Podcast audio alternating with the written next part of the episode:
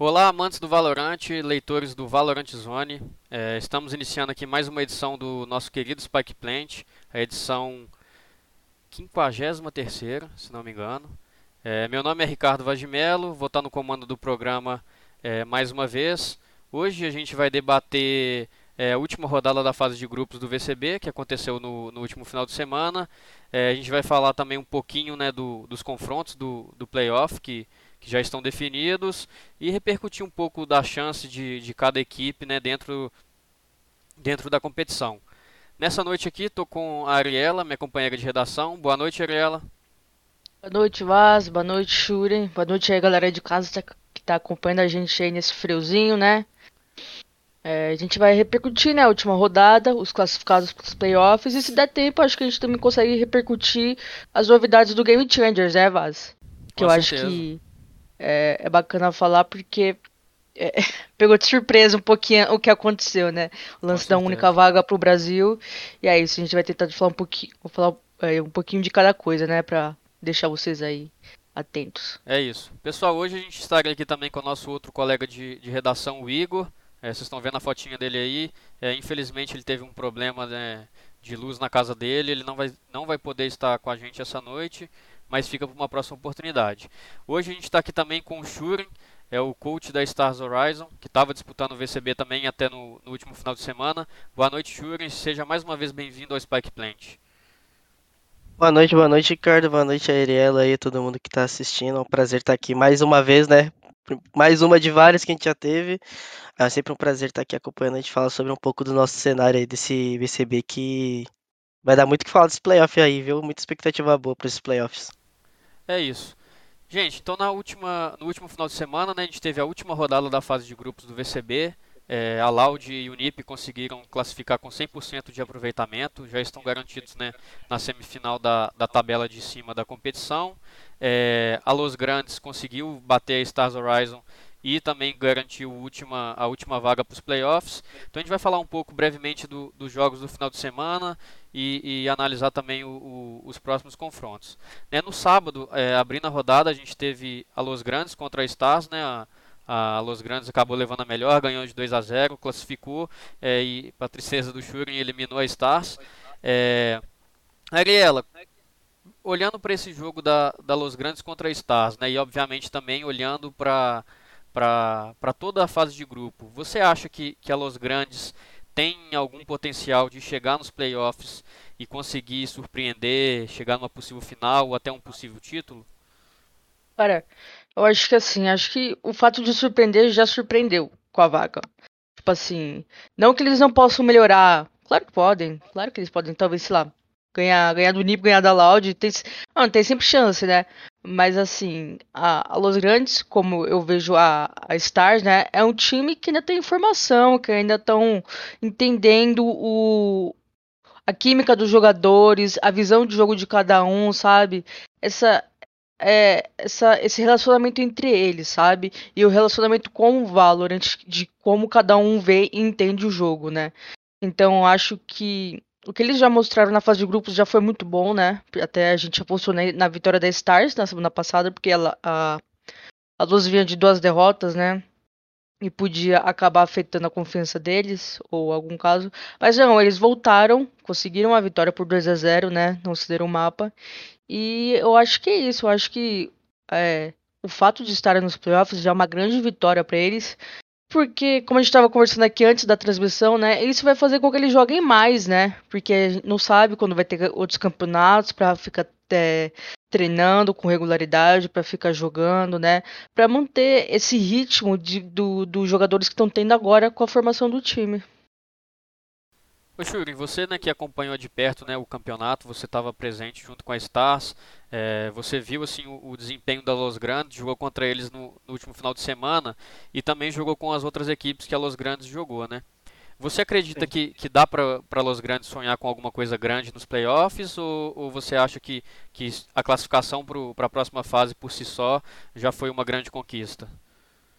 Bom, é, Claro que não menos menosprezando o trabalho dos meninos da Luz, a gente é muito amigo, mas eu concordo com a Ariela no ponto que acho que tanto quanto a gente ou contra a Luz, o maior objetivo da, desse VCB seria a classificação, né?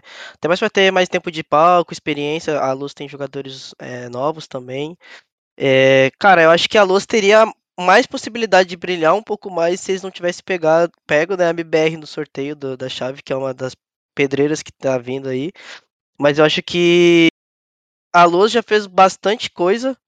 Para quem tá acompanhando de dentro, assim, pegar o início do time da Luz, desde da, daquela união do, do, trio que veio da antiga portuguesa, se juntou e virou Luz Grande e tudo mais. Com a chegada do Plet como, como IGL, eles evoluíram muito. É, surpreenderam nesse VCB, na minha opinião. É, porque eles quase tiraram o mapa da Loud, tanto quanto a gente. Tiveram uns bons resultados ali na, na Bind.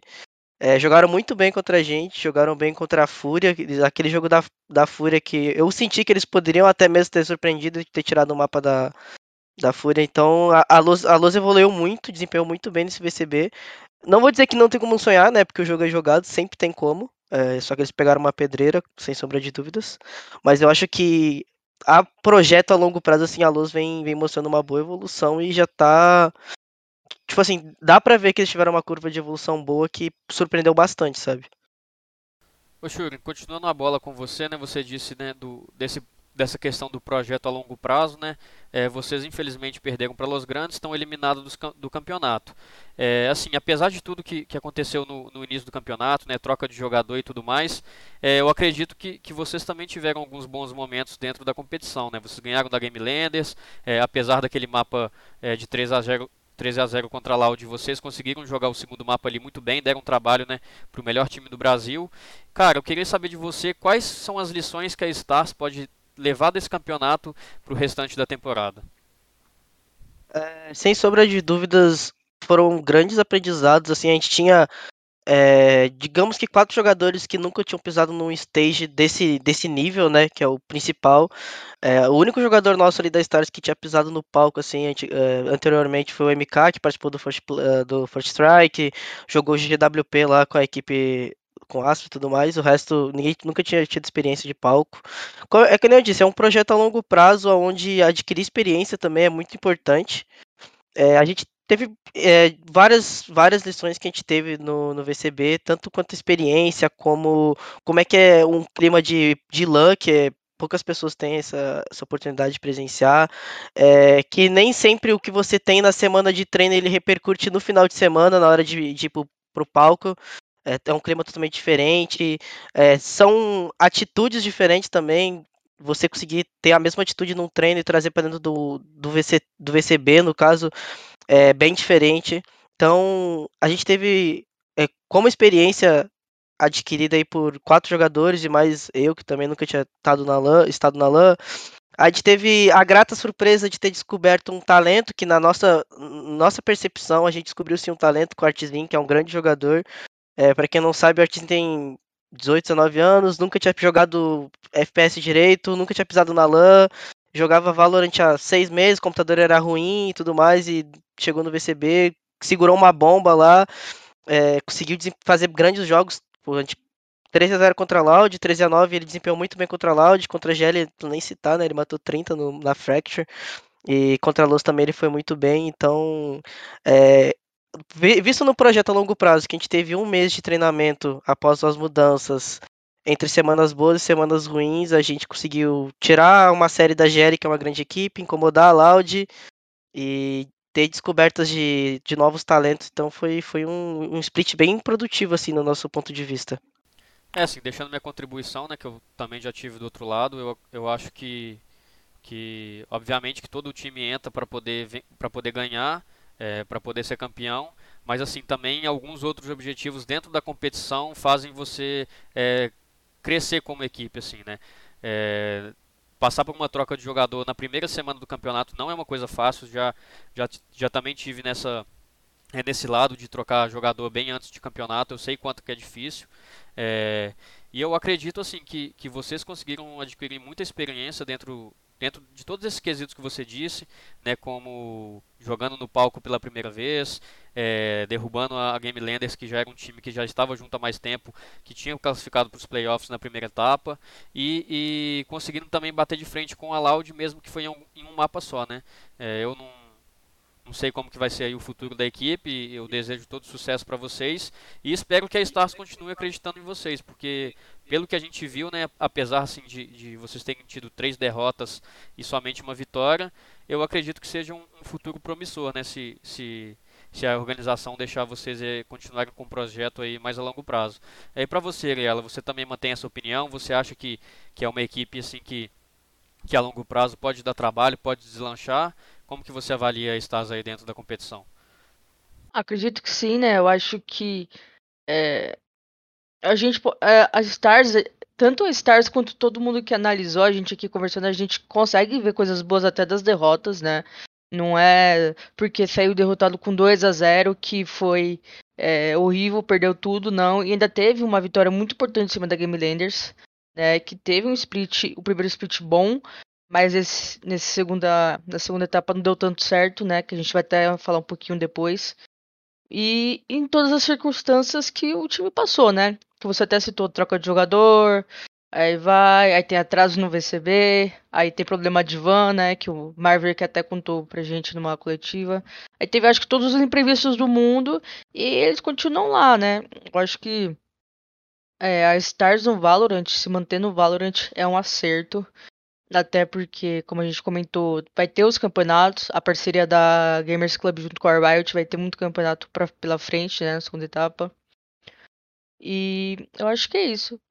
Acho que a Stars, é, assim, a minha visão, não só da Stars, mas vendo é, a Stars a Luz, o MBR, é, talvez a TBK, acho que é meio triste o, o VCB ser tão curto porque se fosse um pouquinho, tipo, sei lá, em vez de cinco semanas ser uma sete, oito, acho que a gente conseguiria ver uma, uma curva de, é, de elevação maior da Stars, como a gente viu na Luz, né? Que a Stars teve, assim, previsto no começo do VCB, mas se não fosse isso, eu acho que eles poderiam estar muito bem nos playoffs, sabe? É isso, também concordo com você, Ariela. É, dando sequência na, na rodada, no, no, próprio sábado a gente teve a Loud jogando contra a Game Landers, a Loud ganhou é, de 2 a 0 e o Shurin, eu brinquei aqui semana passada que a gente elogiar a Loud é muito fácil né, nessa situação. É um time que ganhou a primeira etapa, que vem com 100% de aproveitamento, é vice-campeão do mundo né, no, no Masters. Então falar bem da Loud é muito fácil. Mas eu acredito que dentro da competição a, a, a equipe mostrou algumas fragilidades. Né? É, na partida contra Los Grandes eles perderam, eles ganharam um mapa de 13 a 8, que é um resultado apertado. Contra vocês eles também perderam um mapa de 13 a 9, que é mais um resultado apertado. E no último final de semana, né, na split contra a Game Landers, o jogo foi 17 a 15 para Loud. Mas assim, a Game Landers teve várias chances de, de, de fechar o mapa e sair com pelo menos um, uma vitória dentro da competição. É, assim, você que está de dentro, que, que assim, acho que provavelmente né, você analisa a Loud, porque é um time muito bom e, e tem coisas a, a, a mostrar para poder trazer para o seu time também. O que, que você enxerga na Loud assim, como uma brecha que, que as outras equipes podem aproveitar é, durante os playoffs para poder, assim, talvez tentar sair com a vitória? Cara, uma brecha da Loud é uma pergunta muito complicada, porque por incrível que pareça, eles tomando assim 8, 10 pontos, ou até mesmo o jogo da Jerry, que foram 15 rounds. É, não é uma brecha, digamos que tática, assim. Se você for ver alguns rounds, assim, do jogo contra a Jerry, principalmente, ou até mesmo o nosso, é, o que deu para sentir é que não é que eles estejam escondendo o jogo, mas conforme o nível do jogo vai acontecendo, meio que o time da Loud vai nivelando por baixo e acaba se acomodando ou dando algumas oportunidades que, se eles estivessem num jogo, digamos que de um Champions, um Masters, com um nível de atenção maior, não ocorreria. Vou dar alguns exemplos. É, o round que o DGzinho fez o clutch lá, que todo mundo lembra, na split, que ele conseguiu pegar uma pancada tirando o corpo. É, o 5K do Flames contra a gente na bind. É, o, o clutch do Plets também. Então, tipo, você vê que a Loud é um time estatisticamente muito difícil de tomar rounds clutches eles com vantagem trabalham muito bem, tem uma taxa de conversão muito alta, de 70% a 80%. E se você for analisar os jogos que eles pecaram mais, foram jogos que eles deram brecha para esses erros acontecerem. Então, é, você não vê a Loud executando o mapa mal, ou fazendo uma exec mal coordenada e nada. Eles ainda continuam com um nível tático muito alto. Mas parece que com a dificuldade do jogo rolando, eles vão meio que dando uma relaxada, isso é normal também. E aí acaba dando essa brecha e como as outras equipes também assistiram muito a Loud, evoluíram com o tempo que eles jogaram lá fora, aprenderam também a jogar um pouco em cima da Loud, é, eles estão aprendendo a punir um pouco mais. Mas eu acho que conforme vai chegando os playoffs, ela meio que vai acelerando o caminhão da Loud, né? Esse, esse trator que a Loud é, vai ficando um pouco mais difícil de trair esses erros deles. Então eu acho que é, tanto quanto o último, o último VCB, que a Loud veio do Open Qualifier, passou por BBR e tudo mais, eles começaram um pouco lento e eles foram acelerando conforme foi chegando os playoffs e aí acabaram é, terminando invictos, né? E eu acho que a gente caminha para algo muito semelhante. Você vê que no do jogo contra a Fúria, eles jogaram muito bem, que até mesmo o Sassi no podcast comentou que eles se prepararam muito bem e fizeram um ótimo jogo até o último jogo contra a Gélia, eles foram meio que dando uma decaída, assim, nessa questão de. Eu acho que a, o fator Loud é a disciplina, né? Que todo mundo inveja o que a Loud tem, a disciplina. Eles foram dando essas vaciladas, mas eu acho que agora, como. É aquele negócio, quando você joga os, a fase de grupo, você vira a chave pros playoffs, você entra num, com um pouco mais de seriedade, um pouco mais de, digamos que, raça, assim, eles vão acabar voltando a desempenhar o que eles desempenhavam. Então eu não acho que seja assim uma brecha da Loud. Eu acho que é mais, tipo assim, os times evoluíram, tem mais material agora da Loud para estudar. É, sabe, por exemplo, os mapas que eles jogam bem, os mapas que dá para fazer, é, dá para fazer um suor assim, na Loud, fazer um esforço para tirar alguns rounds ou até mesmo ganhar os mapas. E estão sabendo aproveitar disso e sabendo punir um pouco mais a Loud. Acho que perdeu um pouco daquele respeito, sabe? Todo mundo tinha um respeito muito grande para a Loud, isso deixava que os times botassem o próprio ritmo. É, os, acho que os, os, mapas mais impactantes foram a Split e as duas binds que eles jogaram as duas, as duas binds contra a Luz e contra nós. Que o que surpreendeu foi o outro time ter posto o ritmo de jogo, então impôs o ritmo dele, surpreendeu e acabaram que eles tomaram é, 17 rounds né, na soma total. E esses 15 contra a GL foi quando os times deixaram de respeitar a Loud e começaram a pôr o, seu, pôr seu próprio ritmo, a sua própria proposta de jogo. E aí foi quando deu esses, esses grandes jogos aí, esses jogão. Certo, e para você, Ariela, você acha assim que, que esses meio que apesar de não, de não ter perdido, você acha que esses placares apertados né, dos jogos da Loud foi isso que o Shurin falou de, de um, pouco, um pouco de falta de disciplina e que agora nos playoffs eles vão virar a chave e vão voltar a ser aquela Loud imbatível? Ou você acha que, que dá para algumas equipes aí é, conseguirem achar alguma brecha para poder derrotar a Loud?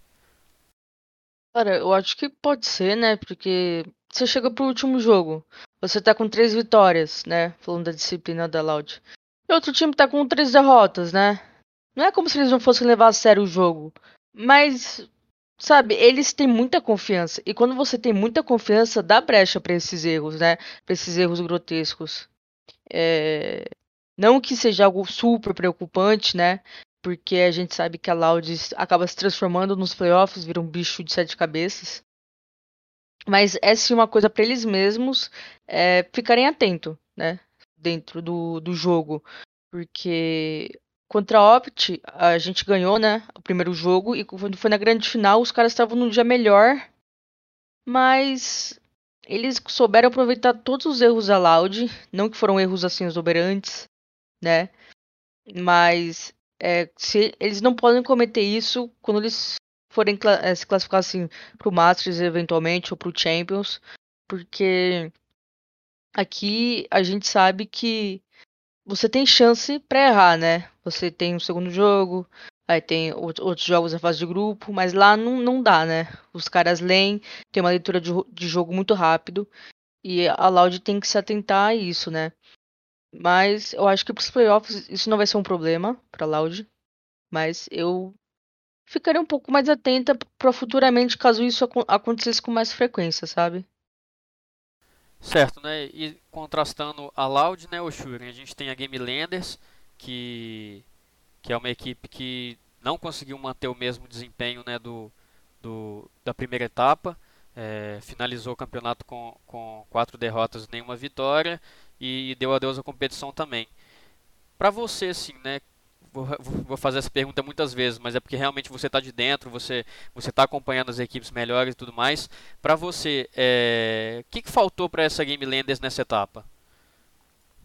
Cara, é muito complicado porque assim, eu vou fazer o papel de defensor, mas se a gente for pegar todos os jogos da GL, que nem eles mesmos falaram, cara, foi 13 11, 13 11, 14 12, 15 13, sabe? Esse 04 ele não ele não expõe tanto assim, tipo, nossa, 04, porque se a gente for pegar é, questão de saldo de rounds dos mapas, eles não tinham um saldo de round assim, expressivo, tipo, ah, menos 32, menos 25, não, era tipo assim, menos 4, menos 6, tipo, eles não tomaram muitos rounds, eles perderam muitos jogos close.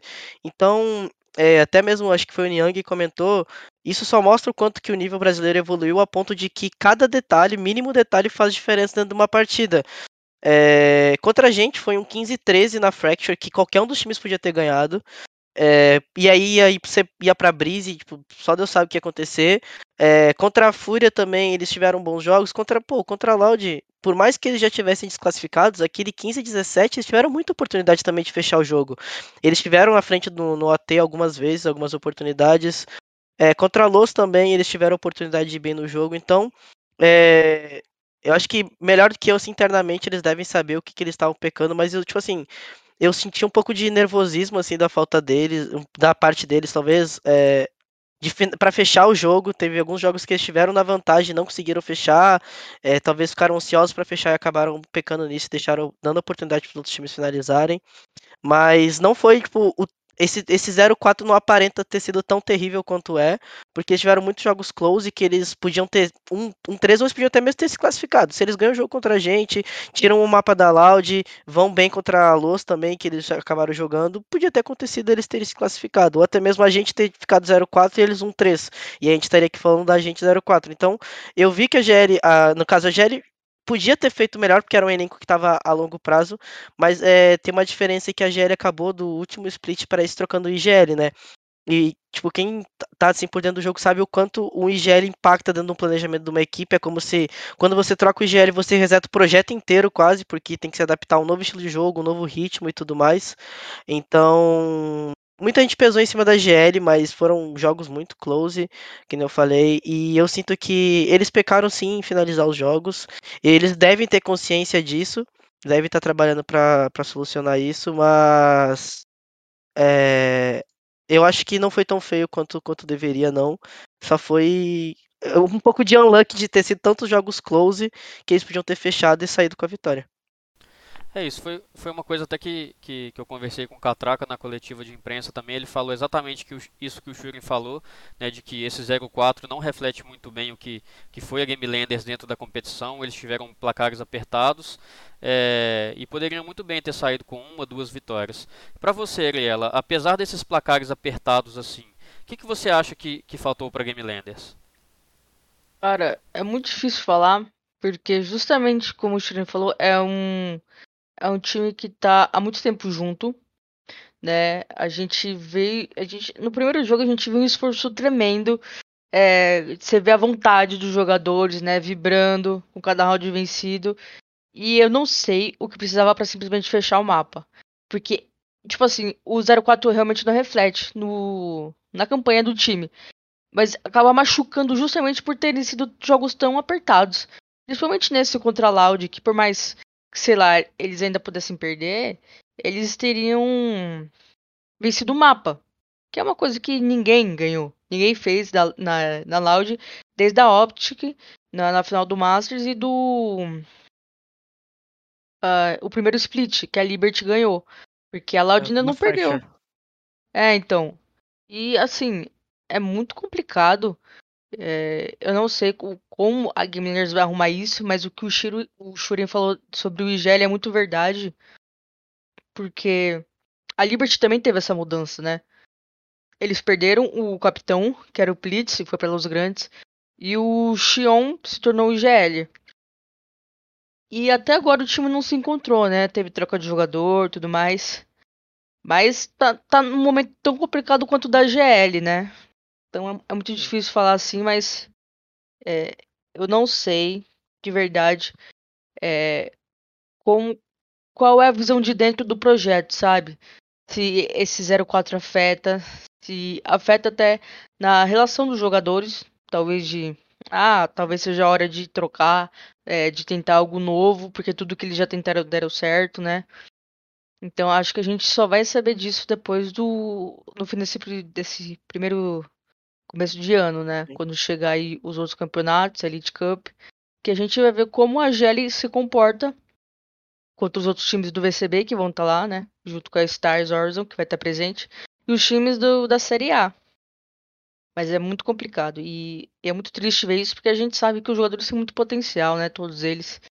E é, é sempre muito chato é, ter que comentar essas coisas, tipo, falar, ah, talvez tenha que trocar jogador. Mas eu, eu realmente não sei, sabe? Eu acho que por toda a história que a GL criou no Valorant, é, tem que ser, tem que tomar, é, tem que ter um cuidado, um carinho a mais com tudo que eles vão decidir pro, pro restante do ano.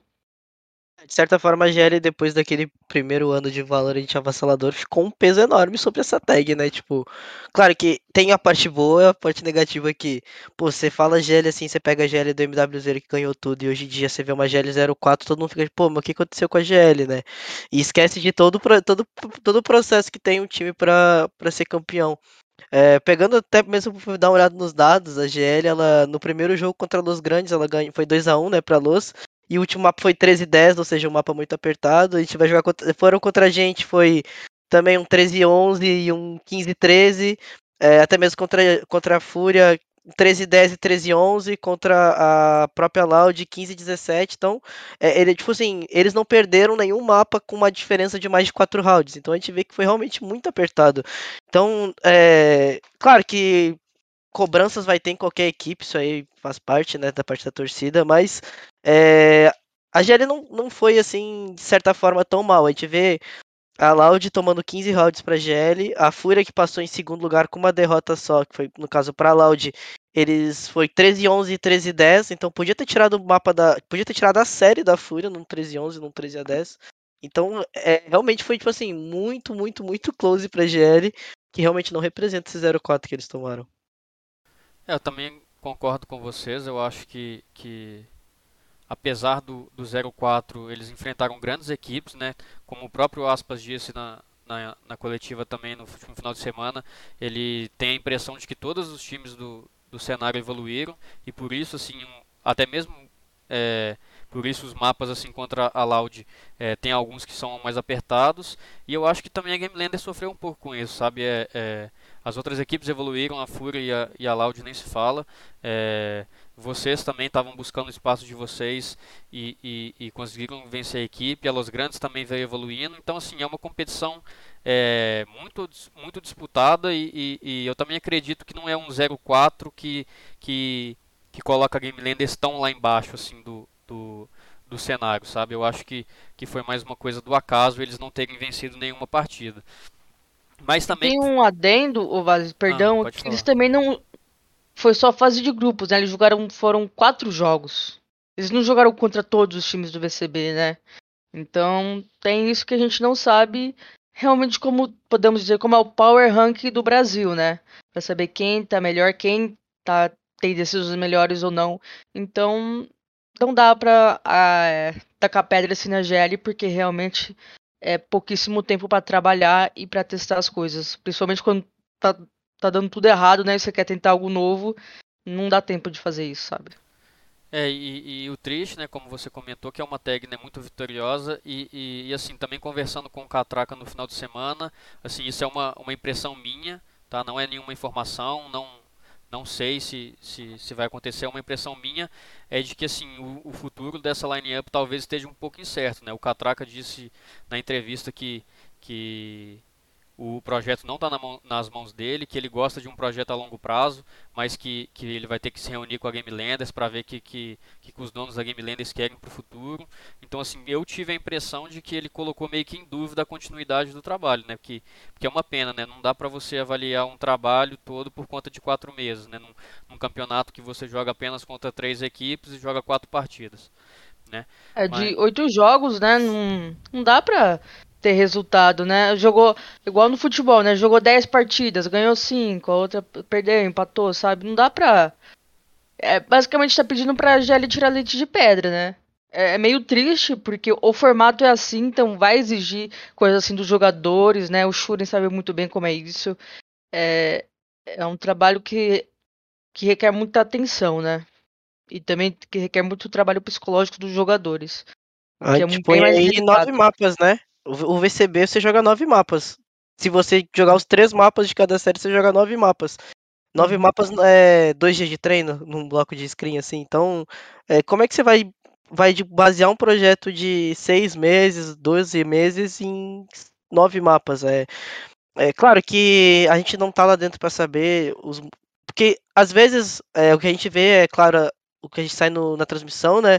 Comunicação, os resultados e tudo mais. É, pode ter motivos internos que a gente nunca vai saber, isso aí faz parte de qualquer equipe, até mesmo a gente passou por isso. É, o pessoal julga sem saber realmente o que acontece dentro da equipe, os motivos de, eventualmente, se tiver alguma troca na GL, ou se tiver, não sei, um desbande, o que, o que aconteça. É, ninguém sabe o motivo interno mesmo para realmente estar tá acontecendo isso. É, creio eu que uma, uma organização não vai tomar é, uma decisão dessas baseada em nove mapas, que vai acontecer, ou seis, ou oito, que seja. É, se eventualmente acontecer alguma coisa, deve ter realmente os motivos internos e tudo mais. Mas eu também vou naquela parte, tipo assim, é claro que foi um 0-4 muito close, poderia ter sido um 3 ou um 2-2, mas toda a organização, a equipe almeja tipo, ganhar, sabe? Então as mudanças elas fazem parte, né? Infelizmente, nesse mundo é, é a, tipo assim, entre aspas, o nosso split dura seis meses e sempre tem mudança de seis em seis meses em todas as equipes, até mesmo nas vitoriosas. A VK, como exemplo, aí foi no Champions, depois voltou, RG, RHZ, tro teve troca. Então, as alterações fazem parte porque a gente está sempre almejando evoluir, né? Então, é, é bem comum aí nessa. Né? Infelizmente, é comum na nossa vida os projetos que a gente julga ser a longo prazo durarem seis meses, quatro meses. Então, é, é bem complicado. É isso. O, o Shuren, antes da gente é, partir para a próxima para o próximo jogo, que aconteceu no domingo, você tocou num assunto que eu, que eu gostaria de fazer um comentário e também perguntar a sua opinião, né? Que você disse do, da questão de da Riot liberar os, os, os áudios durante a partida. Eu vi uma vez um, um, um, comentário seu no Twitter que parecia ser meio contrário a isso, né? Eu tenho minha opinião de que é o seguinte, eu já vi isso acontecendo no CS anteriormente, inclusive já, já, já participei disso na época da, minha, da Red Kennedy que a gente jogava é, a Clutch, eles abriam o áudio da comunicação. E assim, ao meu ver, é uma maneira assim de, de deixar o, o, o público é, mais por dentro assim de como é o dia não o dia a dia, mas de como é uma comunicação profissional, de, de trazer o público para mais perto dos times e, como e assim, o time funciona, né? É, como o time funciona e assim, na minha concepção assim, até mesmo como um ex-treinador, eu não acredito que assim são vão ser dois, um ou dois rounds abertos ali a comunicação, que vão entregar toda uma questão de estratégia, de, de tática da equipe. É, é, só que eu vi você comentando sobre isso e eu gostaria de entender assim, melhor porquê, assim, não sei se, se é só você assim, dentro da competição que estava um pouco incomodado com, com, com isso, ou se era mais gente que também já, já tinha comentado sobre isso alguma vez. Queria, queria entender assim, de você que está dentro, por que, que você acha assim, uma coisa é, meio ruim assim.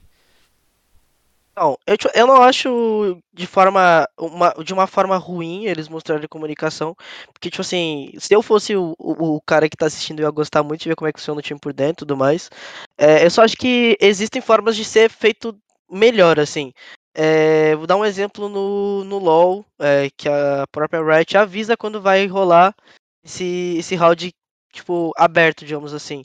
Então eu acho que no freeze time ou em algum momento, algo que poderia ser setado, tipo assim, a ah, gente, tal round, tal round, eles pudessem pelo menos é, ter uma comunicação com a gente de que momento que seria aberta essa comunicação, porque tem, tem momentos, é, até o Saci já é uma pessoa que gosta bastante de falar dessa situação de reclamar, da situação do áudio aberto, porque é, teve vários momentos de comunicação, eu até falo que a gente usou, de certa forma, contra, de é, entender como o time pensa, sabe? Ou algumas coisas que eles usam, é, ah, vamos fazer padrão meio e voltar para B, e quando a gente voltar para B, a gente faz aquela nossa, aquela nossa exec, por exemplo, uma comunicação que é muito comum de acontecer.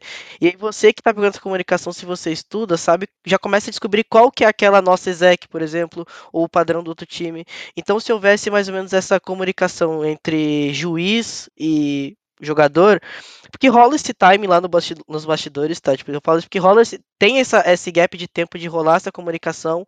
Por exemplo, quando a gente pede pause técnico, dá tempo dos caras comunicar, ó, pause técnico, tanto tempo. Então eles podiam, dois, três segundos, o juiz abriu e falou assim, ó, ó, a comunicação vai ser liberada, sabe? E aí, é, é, é, tipo, vai ajudar, tipo, nenhum jogador pode falar uma besteira, porque no momento do jogo, né, você acaba xingando, falando uma coisa, você vai conseguir ter essa noção. Então acho que não é ruim eles fazerem isso, eu acho muito legal.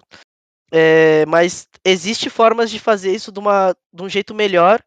E aí, tipo, a, acho que a parte que eu, na minha opinião, que é a pior parte não é nem a questão durante o jogo. O, a minha preocupação é o segue a cal, que o segue a cal vaza muita coisa, que é o programa da Riot, né, das, das comunicações, que às vezes eles pegam até comunicação que não foi ao ar no jogo durante a live e botam lá, então vaza algumas coisas meio impactantes. Podia ser, tipo, ter um pouco mais de atenção na hora de, da montagem dessas calls. Mas não que seja algo ruim, mas eu acho que pode ser aprimorado pro público, sabe? E até, tipo, chegar num, num termo, tipo, um ponto que seja bom pra gente, seja bom pro público também. Certo, era só mais uma questão assim, de curiosidade assim para ver como que quem está dentro assim enxerga. É, você queria deixar algum comentário ela, a respeito do, dessa situação? Como que você enxerga aí essa questão do, da abertura Mas da uma pergunta, eles não avisam quando vão liberar? Não, tipo assim, a gente não tem nenhum aviso, tipo, tanto que durante o jogo a gente nem sabe quando saiu comunicação ou quando não saiu. Tipo, a gente joga o, o tipo, full time e só depois do jogo que a gente vai descobrir o que, que saiu, o que, que não saiu. Mas você não acha que, que se eles abrissem, se eles avisassem, avisassem, você não acha que ia ser pior? Talvez atrapalhar ali. Você, por exemplo, eles avisam, ah, vai abrir a comunicação. Concentração, né? E o time às vezes acaba perdendo concentração porque não quer falar alguma besteira que possa sair na transmissão, ou então vai trocar uma, uma, uma cal que já havia sido passada porque não quer que vaza na, na comunicação. Eu, vejo isso uma, como uma forma, às vezes, de, de atrapalhar a equipe, não? Acho que seria mais questão de adaptação mesmo, dos times se acostumarem. É, porque eu acho que o que, na minha opinião, né, o que é chamativo para o público é aquela comunicação de, ah, vamos abrir, vamos fazer isso, tipo, essa, essa comunicação mais de jogo. É, o, o, público às vezes fala assim, ah, gente, vamos fazer nosso padrão. O público não sabe, tipo, muito do público não sabe o que, que seria o padrão ou algo assim. Então, não, para o público não ia impactar em nada essa informação. Mas para os times que estão por dentro, assim, que estão até mesmo treinando um contra o outro, ou tipo, sabem um pouco mais dessa parte tática, acaba dando para dar uma peneirada em algumas coisas e descobrir o que, que acontece. Então, é, talvez esses termos técnicos que a gente fala em mic aberto, talvez para o público não, não faria diferença eles escutarem ou não, porque eles não têm esse discernimento. Mas para as equipes, sim. Então, eu acho que seria mais costume, assim, de de se acostumar com dois segundos o cara vai assim, ó, meio que vai ser aberto, ou comunicação aberta, ou que nem é no pause técnico, que ele só abre e fala assim, ó, é, pause técnico coach liberado. Pronto, coisa rápida, você nem sente, e aí você já ia saber. E eu acho que os times não iam deixar de comunicar por causa dizer porque é meio que você vai dizer, beleza, galera, o mic tá aberto, não vamos comunicar esse round, você não vai correr o risco de perder o round, né? Só ia tomar um pouco mais de cuidado, e aí os times iriam ser mais, mais preparados, mas é, é, é, o que faz um negócio que não tem muito, o que fazer, sabe? É, só acho que. Eu acho que na minha opinião poderia sim ter esse, esse gapzinho de comunicar. Eu acho que não ia impactar na comunicação do time durante o round, mas talvez o time assim. É, é, guys, vamos preparar aqui o round que quando a comunicação for aberta a gente vai mudar o termo que a gente use ou algo assim. Aí daria para se preparar melhor. Entendi, certo. É, era só mais uma questão assim mesmo de, de dúvida mesmo, mas assim é, é, muito bom sempre escutar alguém que está de dentro para poder saber o que pensa, como funciona e tudo mais. Né, eu acredito que assim que se os times é, não gostam de, da maneira como está sendo conduzido isso, eu acredito que, que a Riot vai escutar, vai tentar é, planejar alguma outra coisa diferente né, para o próximo split e a gente torça né, que, que todo mundo é, saia agradado. É, gente, dando continuidade né, no, na rodada do VCB do último final de semana, no domingo a gente teve TBK 2 a 1 contra a Liberty, né? A TBK finalmente, né, depois de muitos jogos apertados, né, assim como a Game Landers conseguiu uma vitória dentro da competição e pelo contrário a Liberty sai também do, do campeonato sem nenhuma vitória. É, Ariela, você acha que, que, que a TBK com essa vitória né, e, e, e a chance de ir para o LCQ né, de, de, de, disputar a vaga para o Mundial.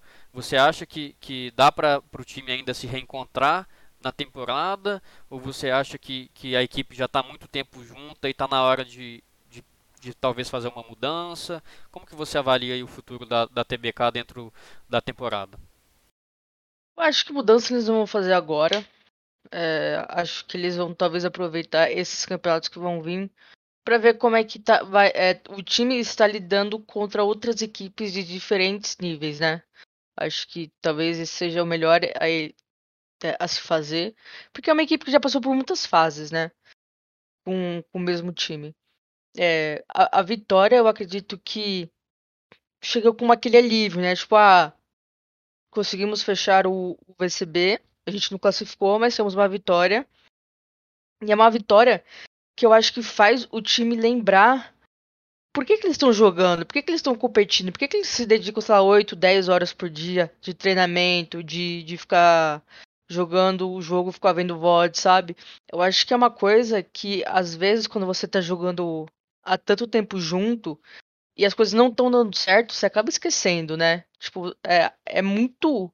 São muitas coisas que o jogador precisa lidar principalmente é, o capitão que tem que ter leitura de jogo e, te, e, as pessoas ainda cobram, né? Tudo bem que tem que ter um desempenho bacana, mas as pessoas ficam cobrando, né? Tipo, os jogadores têm que fazer é, ter 30 kills todo mundo por, por partido, né? Coisa que não existe, não vai acontecer.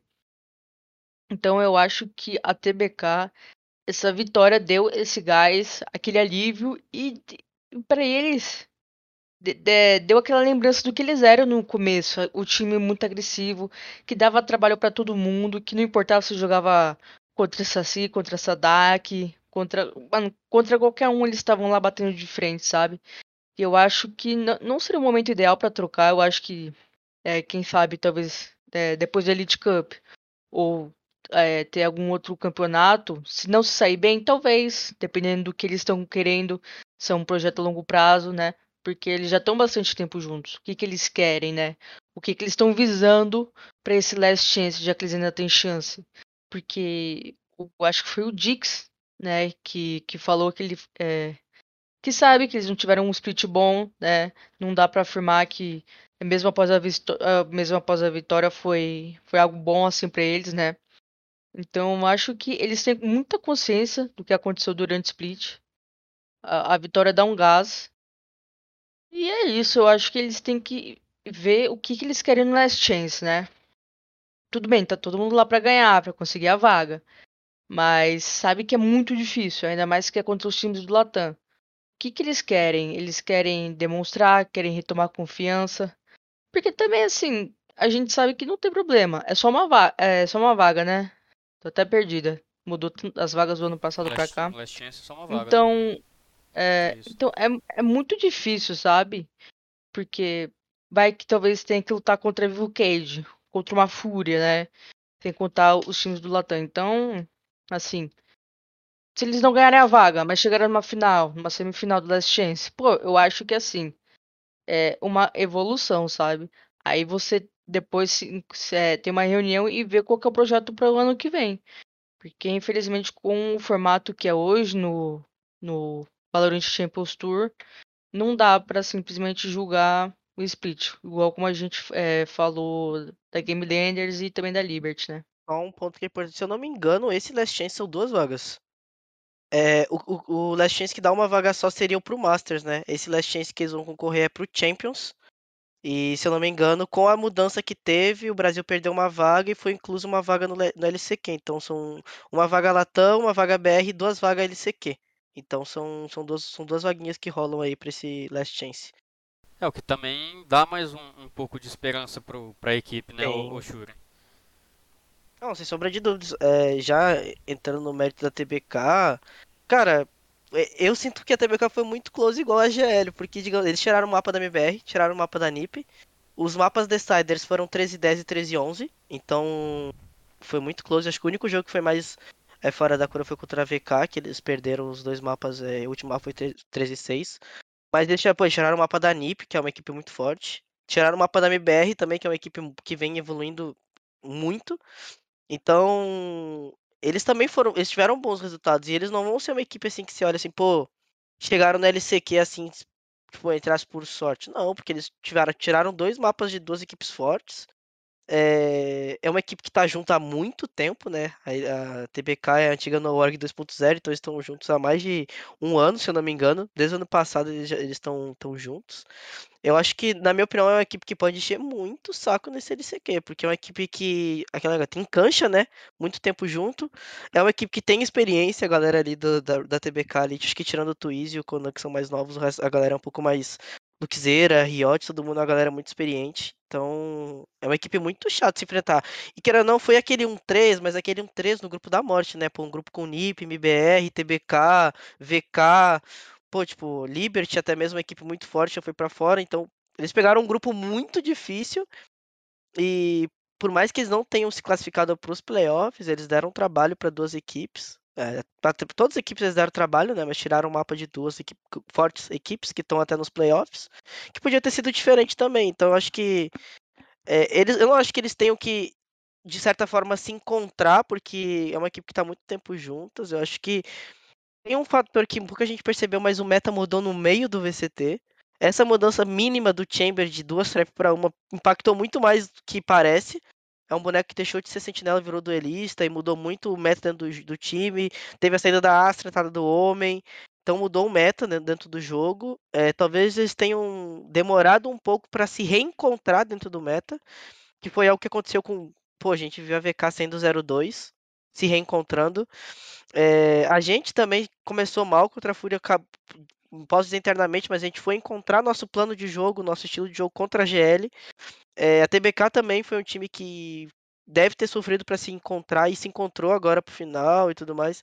Então acho que eles têm que não mais que dar continuidade no trabalho deles que eles vêm fazendo e refinar, lapidar um pouco mais o jogo deles para eles não chegarem e ficarem nesse 13-11, 13-10 e poder virar a chave para começar a ganhar os jogos e não ficarem tão close. Mas é um time muito chato de se enfrentar. É, quando o Twiz e o Conan entram no jogo, é, é um time tipo assim, que você fala que é sofrido de ganhar. É isso. O, o Ariel, agora falando um pouco sobre a Liberty, né? É uma equipe assim que eu acho que, que também bateu na trave muitas vezes igual a Game Landers, placares é, apertados e tudo mais. É, mas também não venceu nenhum jogo. É, não tem muitas ambições assim também dentro da temporada. Vão ter alguns campeonatos e tudo mais. Que, que você acha que, que, que o time precisa fazer é, para o restante da temporada para não perder esse ânimo assim de, de competir? É, primeiro a gente noticiou, né, que a, a Liberty vai atrás da renovação com o Rafa, né? Eu acho que isso é muito bom. É, manter o time como tá agora, né? Chega de troca, a gente já viu que não dá certo fazer isso no meio do split. É, é um tiro no pé, né? Você tenta é, arrumar uma coisa que não deu certo, talvez uma decisão que não queria no passado, que foi que você deu um passo maior que a perna, mas talvez não era o momento certo. Eu acho que o time tem que entender o que, o que, que eles querem, né? Porque era um time de muita inova inovação no passado, mas agora eles se perderam e a gente não consegue mais entender a identidade da Liberty, né? Ao meu ponto de vista. Eu acho que a gente tem um problema quando a gente vê o jogo da Liberty. É, pelo menos acho que foi no split contra quem que eles jogaram? Contra. É, Liberty. Ao longo desse split? Contra NIP. É, TBK, NIP, MBR. Acho que eles jogaram o split contra o NIP. É... Puta, eu não sei. Mas eles estavam muito, muito bem, né? Aí eles conseguiram abrir uma bela de uma vantagem. Aí o NIP voltou. Ah, sim, foi, foi contra a NiP. Foi esse, é, então. Aí, acho que foi até over, overtime, não foi prorrogação. Aí eles estavam, tipo... Sim, foi 15 e 13 pra NiP e virou... Então, eles, eles tinham puxado um mapa muito bom e perderam no overtime. Eles tinham a chance de fechar o mapa. Mas aí o time some, parece que não... Aquela Liberty que a gente vê que era matadora, que jogava junto, que meio do nada tava explodindo nos dois bombs ou ruxava meio. Fazia umas coisas assim que a gente falava, meu, isso daqui é loucura, mas os caras sabem o que estão fazendo, tá dando certo, sabe? A sensação de que eles meio que se perderam nisso, sabe? E essa foi a sensação que eu tive assistindo a ser split quando eu pensei, Eu literalmente estava aqui na minha casa e falei, meu, a, a Liberty fechou esse jogo. É, eles vão vencer a split. Mas aí do nada, aí vem o NIP, eles vão tentando algumas coisas sem pé nem cabeça, né? Tipo, ah, tem um armado, aí vai lá e ruxa, eles falam, "Hum, mas assim, sabe? É, só dando um exemplo. Mas parece uma talvez afobação, né, de que sabe que não tá dando certo, ou afobação de realmente de querer fechar o mapa, porque é uma equipe que não tava conseguindo as vitórias e quando você se aproxima, né, faltava só um round para eles fechar o jogo e não deu certo, ainda mais contra o NiP, que é o time que tava até então é, tava, né, não tinha perdido nenhum não tinha perdido nenhum jogo, perdão. E é uma oportunidade que você vê e não dá certo, né? E também tem o fator do GL novo. Como é que essa, o, é a leitura do, do Xion, as, as, as causas no mid-game, né? No mid-round. Então, assim, são muitos fatores que a, que a Liberty sofreu no, nesse split, muitas mudanças, mas e na mudança de jogador, né? Pra variar, pra ajudar com isso. E não deu tempo deles se ajeitarem e de talvez, né, todo mundo sentar assim e falar, ó, a gente vai fazer isso, isso e isso nesse split, sabe? Ou talvez de, de seguir uma coisa que eles estavam tentando, né? Porque é, o Missen, na última vez, na última é, coletiva que eu participei, ele mesmo falou que não sabia muito o que estava acontecendo, que era difícil até para eles mesmos, sabe? Então acho que a Liberty tem que ter calma nesse momento, né? Que é um momento bem delicado. Porque a gente sabe, a gente já viu esses jogadores jogando, sabe, o potencial deles. Eles já represen- representaram o Brasil lá fora. Então acho que é só ter calma pra ter noção do que, que eles querem, né? Porque todo mundo quer ganhar, quer representar o Brasil lá fora. Mas eu acho que o, o trabalho é essencial. O Shuren pode falar, né? Como assim, ah, a Star Wars não quer representar o Brasil, quer ir pro Champions, todo mundo quer. Mas também tem que ter noção do, do trabalho que eles estão fazendo. Por que, que eles escolheram o artezinho? Eles querem moldar o jogador, sabe? Então tem todas essas coisas, esses trabalhos. E eu acho que a Liberty tem que ter essa calma pra ver esse novo elenco. Não é aquele elenco que foi pro Masters. É outro, começou do zero, sabe? Então acho que é, é basicamente essa calma que o time tem que ter agora. Que a torcida também tem que entender, né? É um momento delicado e sabe que os jogadores vão talvez mudar de posição, né? Mudar de agente, como a gente tá vendo que o jogo tá mudando o meta, o meta também. Então acho que tem que ter essa calma mesmo com o momento do time. É isso. Gente, e na, na última partida da fase de grupos, né, a gente teve um jogaço entre NiP e MBR. O NiP ganhou do MBR de 2 a 1. É, a gente teve Ninja Defuse, a gente teve pro- provocação. Foi um jogo assim muito legal de, de assistir. Eu acredito que um, uma das melhores confrontos que a gente teve nessa fase de grupos, né, pelo Valorant apresentado. Mas o NiP conseguiu bater o MBR e, e avançou para os playoffs com 100% de aproveitamento, assim como a Loud. O, o Shurin, você jogou contra a Loud, é, vocês não jogaram contra o NiP dentro do campeonato, talvez vocês tenham treinado contra o NiP né, do, durante, durante o VCB, já que era um, um time que estava no outro grupo. Cara, fazendo um balanço assim, entre as duas equipes, né, acho que, que hoje não dá para fugir muito disso. Você acha assim, que, que esse NiP de agora é, depois de ter perdido para a Loud né, duas vezes lá na primeira etapa, depois de ter jogado um evento internacional, depois de talvez ter consertado um pouco a comunicação do time com a entrada de outro brasileiro, você acha que finalmente dá para o NiP vencer a Loud ou você ainda enxerga a Loud uns cinco passos na frente do NiP?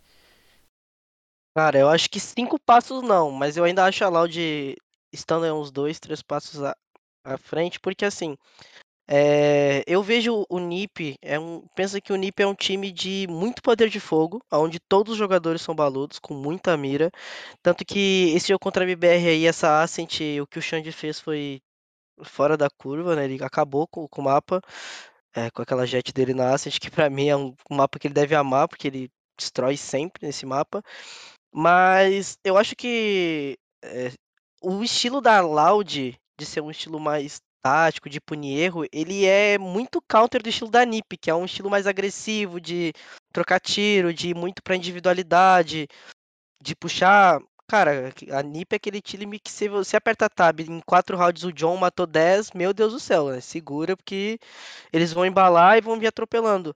Mas a Loud tem um estilo de jogo que countera um pouco a NiP. É claro que vai ser tipo, eu acho que é o jogo que todo mundo quer ver, né? NiP contra a Loud. Mas eu ainda acho que a Loud tá um passo à frente, porque o que a NiP tá apresentando é uma evolução muito boa taticamente depois da chegada do, do Joe. É, sem sombra de dúvidas, evoluíram muito. É, só que a Loud já tá percorrendo esse caminho um pouco antes, então é, o que eles aprenderam lá fora, chegando até a semifinal, até a final, ficando em segundo lugar, é o que vai ajudar eles nesse confronto. Mas eu acho que, digamos que a NiP está caminhando a passos largos para se equivaler assim ao nível da Loud.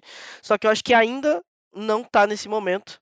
É, a gente vê que eles pecam muito em alguns. Tipo assim, aqueles rounds que você fala assim, pô, era só valorizar, o pô, tira a cara, o comunica e tudo mais. Eles ainda erram muito mais do que a Loud nesses rounds. Mas eles, sem sombra de dúvida, estão chegando. Eles estão, tipo assim, correndo atrás da presa e estão chegando próximo de encontrar, assim. Então acho que talvez ainda para esse VCB, claro, tudo pode acontecer, mas ainda não. Mas eu acho que talvez já pro próximo a Loud já não seja mais essa tão Loud assim que a gente vê perto dos outros times. É, o Ariela, e, e, assim, acho que também não dá para não falar sobre o MBR, né? A gente vem falando aqui semana após semana que é o time que mais surpreendeu dentro do campeonato, jogando um excelente Valorante. Deu trabalho demais para o NiP no último final de semana. É... E assim, a esperança que a gente tem é de ver um, um IBR também muito bem nos playoffs. É, mas o Shurin acabou de falar que ele acha que, que a Loud está ali uns dois, três passos na frente do NiP. E do MIBR, como que você enxerga é, o MIBR assim, projetando uma questão assim mais futuro nos playoffs. Você acha que, que é uma equipe que dá para figurar entre os grandes? É uma equipe que dá para chegar na grande final? É uma equipe que eventualmente pode bater de frente com a Loud ou com o próprio NiP numa grande final e ser campeão? É, que que você, você, como que você enxerga o MBR aí para a sequência do campeonato? Eu acho que esse confronto do NiP e do MBR foi uma final de Lauer que a gente viu para decidir o time que vai enfrentar a Loud na grande final pela primeira vaga. Acho que foi isso. Concordo e, plenamente. É, então, e, e pro MBR, esse, esse 2x1, pra mim, eu vejo que isso é quase uma vitória, sabe? Porque você pega o NIP, que foi um time que venceu da Fnatic lá fora, foi visto no Brasil, né? Teve as peças. Mas se você chegou tão perto de vencer eles, quer dizer que você tá bem perto da Loud, né? É assim que a gente acredita. Então, eu acho que no, nos playoffs, eu acho que o NiP vai se dar muito bem. É um time que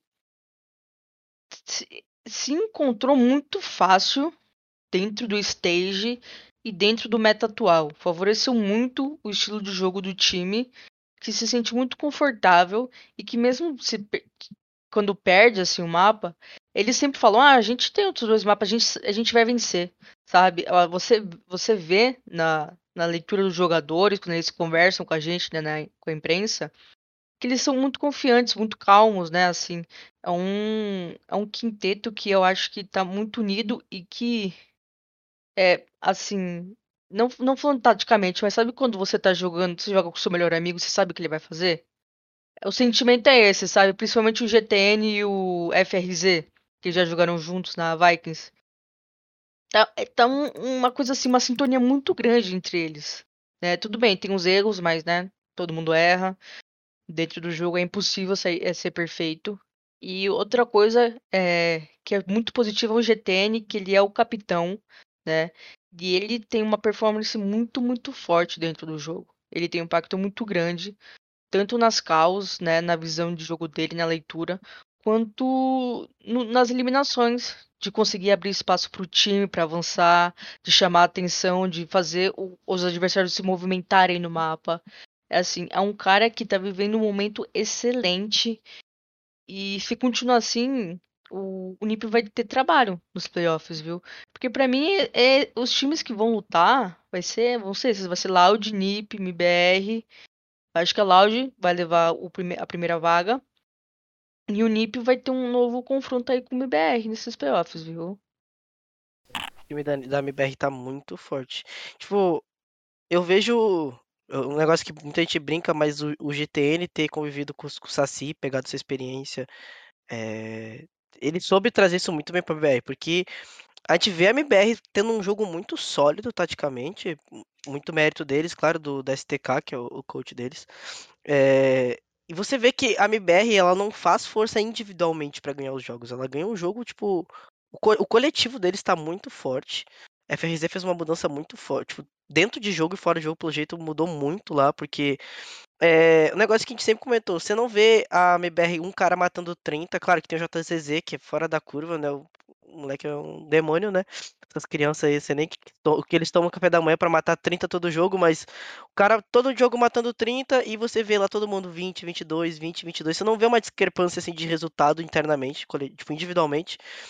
É, que você de vez em quando vê no jogo da NiP, que você vê um cara matando 10, outro matando 30. Tipo, eles têm um, uma constância muito forte para uma equipe que é nova. BR é nova, tirando, tipo, teve mudanças recentemente e eles estão com uma curva de evolução muito grande. Tanto que eu acho que NiP e MBR estão na mesma prateleira, assim, tipo, correndo atrás da, da Loud. Pra mim, aquele jogo que teve, que foi 2x1 pra, pra NiP, poderia ter sido para qualquer um dos dois, sem sombra de dúvidas, assim. E não iria me surpreender pelo jogo que teve. É, e a MBR é um time, pô, experiente, pô, o Mendes, o, o Donça aí já ganhou o campeonato de Crossfire e tudo mais, foi campeão mundial. GTN, FRZ disputaram lá fora. É, o Jotinha é muito bom, é o Jotinha que é o diamante. Até brinquei com o pessoal lá da Stars. Todo time dentro do VCT, a grande maioria tem um. Cada time tem seu diamante a ser lapidado, né? É, e o Jotinha, sem sombra é um, um dos, uma das descobertas aí. E, cara, eu vejo muito a MBR. Para mim é um confronto de gigantes, um individualmente, que é a NiP, com grandes jogadores individuais lá em cima, individual. E a MBR trazendo um conceito tático muito forte, muito parecido com o que a Loud traz. Então, se me perguntasse NiP ou MBR como segundo lugar, eu não saberia responder, porque depende muito do dia. Eu acho que vai ser quem pisar no palco e vir aquela, aquele momento, quem tiver no melhor dia leva, porque tão, tão muito, tá muito equilibrado esse, essa disputa aí. É isso, gente. A gente fechou então né, o, a última rodada da fase de grupos do VCB. É, todos os times classificados foram definidos, os eliminados também. Então vamos dar continuidade, né? Antes da gente continuar falando mais sobre o VCB, a gente vai falar agora um pouco sobre é, o Game Chain Changers Championship, que é o Mundial Feminino, que já tinha sido anunciado pela Riot, só que nessa semana é, anunciou as datas oficiais. Vamos, vai ser entre dia, os dias 15 e 20 de novembro, não é isso, Ariela? O mesmo. Deixa eu só confirmar aqui, mas pode continuar. E né, a gente ficou um pouco triste, né, pelo pelo que mais que foi anunciado, né, que infelizmente o campeonato vai contar só com oito equipes e acho que ainda o pior de tudo que, que a Riot disponibilizou para o Brasil apenas uma vaga. O Shuri, você também que, que já teve né, de perto no, no cenário feminino, já, já comandou equipe feminina, já né, antes do, de você entrar na Stars, você ia fazer parte de um projeto né, lá no, no na, na, outra equipe que, que ia ser um projeto feminino. Como que você avalia isso de, de o cenário brasileiro ser um cenário assim muito forte e a Riot conceder apenas uma vaga aqui para o Brasil? Cara, é um assunto bem delicado porque eu entendo os dois lados. É... Vamos, vamos começar pelo lado um cenário mesmo. Cara, para mim o cenário feminino ele é igual o NA, são os dois cenários mais fortes. NA, NA Europa e BR são cenários majors, né, na minha opinião. É, a Europa com a G2 Golden, NA com Cloud9 White e a gente aqui com Team Liquid, TBK, todos os times são muito fortes, Stars, todo mundo. É, mas eu também entendo um pouco da parte da Riot, querendo ou não, tirando o último campeonato de CS que teve, né, que a Fúria participou feminino, no mundo, no, de toda a história de FPS, nunca teve investimento, então eles não têm como saber como é que vai ser, né? É, eu vejo que a Riot está fomentando o cenário, mas no cenário feminino estão indo com meio que um passo atrás, tipo, querendo saber realmente como é que vai funcionar. Então esse primeiro esse primeiro campeonato eles vão fazer um pouco mais com receio. Não sei se deveria ser assim, não concordo, na minha opinião deveria ser três, duas ou três vagas no pro Brasil e deveria ter mais do que oito times, né? No mínimo 12. Eu acho que 12 seria o número perfeito, para ser sincero. Mas eu vejo que eles estão indo com um pouco mais de receio para, como eles não têm um background, tipo, uma experiência para saber, pô, cenário masculino misto no caso, tem toda uma base por trás, né? Então sabe que tem retorno, que tem visibilidade e tudo mais. Eles estão indo com um pouco mais de receio para ver como é que vai ser e usar esse primeiro como base para depois continuar é, desenvolvendo os próximos, né? Lembrando que o primeiro Masters BR é, é, começou com menos vaga, o Brasil começou. Tipo, a, a Riot sempre vai nessa, eles dão oportunidade conforme tem a primeira base eles vão desenvolvendo o resto. Tanto que o Brasil perdeu vaga, né, para esse eh, Champions e tudo mais, dependendo do resultado. Então acho que assim, se o momento do Brasil brilhar, porque a gente quer realmente tipo, ter duas ou três vagas, vai ser nesse Game Changers no, no Mundial, né? É, eu acho, na minha opinião, vendo assim dos jogos, a Team Liquid tem grandes chances de ser campeã mundial, tanto quanto a Loud tem para o Brasil no, no, misto, a T-Liquid tem como oportunidade para o feminino, e a Riot vai pegar muito do desempenho nesse Game Changers mundial para tirar os próximos passos, né? Tanto aumentar a quantidade de vagas, é, aumentar a quantidade de vagas por, por slot, né? Por região. Mas eu, pô, eu, eu fico com, aquele, com aquela tristeza porque eu queria que fosse 12 vagas, porque, pô, você pega no Brasil, Liquid e TBK estão é, muito próximas, né? É, tem outras equipes correndo por fora, GL, a, a própria Stars. É, tem, cara, o cenário brasileiro é repleto de equipes fortes. O cenário europeu também. E o NA também são essas três regiões que eu citei. E aí eu vejo as outras regiões um pouco mais fracas, né? Com um pouco menos de competitividade internamente. Mas eu entendo os dois lados. Eu até comentei isso lá na GH quando a gente tava lá, que é, eu entendo a parte da Riot de não arriscar todas as fichas, porque não tem como ter certeza do que vai ser. A gente que tá no dia a dia sabe que o cenário brasileiro é forte, mas tem todo um contexto mundial, né? Não só o Brasil. Então eu acho que esse primeiro mundial, assim, seria essencial pra gente ganhar o top 3, top 2, assim, para que a Riot olhe pro Brasil com, com um olhar um pouco mais cuidadoso e dê mais vagas, mais oportunidades para os times brasileiros. É assim, eu respeito muito sua opinião, Shuri, mas assim, eu é, vendo assim de fora todo, todo o contexto, o cenário, é, eu de verdade não entendi a decisão da Riot. Eu até estava comentando com uns amigos meus outro dia que, assim, né, talvez se eu fosse voltar no futuro a, a ser coach, enfim, eu apostaria muito no cenário feminino. Eu acho que é um cenário muito grande, é um cenário muito promissor. É, eu acho que, assim, obviamente que não é ainda todo o investimento que a gente é, gostaria e que o cenário merece, principalmente quando a gente se fala é, em questão de organização contratando time. É, mas eu acho que é um cenário muito promissor e, e ao meu ver, é um cenário que, que, que em questão de campeonato, em questão de, de premiação, é maior do que o masculino. Então eu não tenho dúvidas de que se fosse para voltar a ser coach, eu voltaria para o cenário feminino. E para você, Ariela, como que, que, que você enxerga essa decisão da, da Riot e, e, o que você faria de diferente se você, você tivesse o, o poder em suas mãos? Ah, eu entendo que. Eu entendo também o lado que o Shurin falou que realmente esse Mundial é um teste para a Riot saber como é o cenário feminino, como o cenário feminino mundial se comporta, né? Porque é o primeiro e querido ou não, a gente vai ter também o primeiro presencial do feminino no Brasil, que agora vai ser o Game Changers, né? A gente tá aí mais de um ano tendo nosso cenário feminino e não teve um presencial. Então, mas não dá pra dizer que todo mundo ficou feliz com isso. É... Até porque vai ser só uma edição, né? Eu acho que talvez se fosse assim. É, um mundialito, né? Tipo um Masters e um Champions. Uma, um Masters, esse Masters feminino, com as oito vagas, beleza. Aí o Champions com 12. Pô, eu acho que, que seria viável, né? E ainda daria mais ritmo. Aumentaria o calendário feminino, que eu acho que precisa muito, justamente do misto. É... Mas me intrigou um pouquinho como eles é, justificaram isso, né? Vou até pegar aqui para mostrar para vocês. Eles colocaram, né, na, na publicação no artigo, no site, eles colocaram assim: Cada região, cada região recebeu vagas com base na competitividade de sua região e sua respecti respectiva população de jogadores. Aí, isso aí assim, não fez o menor sentido. E esse foi, acho pra mim, isso é... foi a maior, a maior, brecha da Red. Porque, sim, se for por competitividade, o cenário brasileiro tem mais de 12 campeonatos durante o split, com todos os times disputando de igual para igual, sabe? Pra mim, isso foi a maior, maior falha da Riot, foi ter esse comunicado aí pra mim foi a única coisa que não foi coerente, sabe? Tipo, essa justificativa foi, é. ah, não, porque tem que ter uma justificativa, mas não é, mano. Eles, eles podiam ser muito bem sinceros em falar: esse é o primeiro torneio feminino mundial que a Riot está fazendo. E que eu acho que é o primeiro torneio mundial feminino de todos os títulos da Riot, né? Não tem, não tem de LoL, não tem de Wild Rift, né?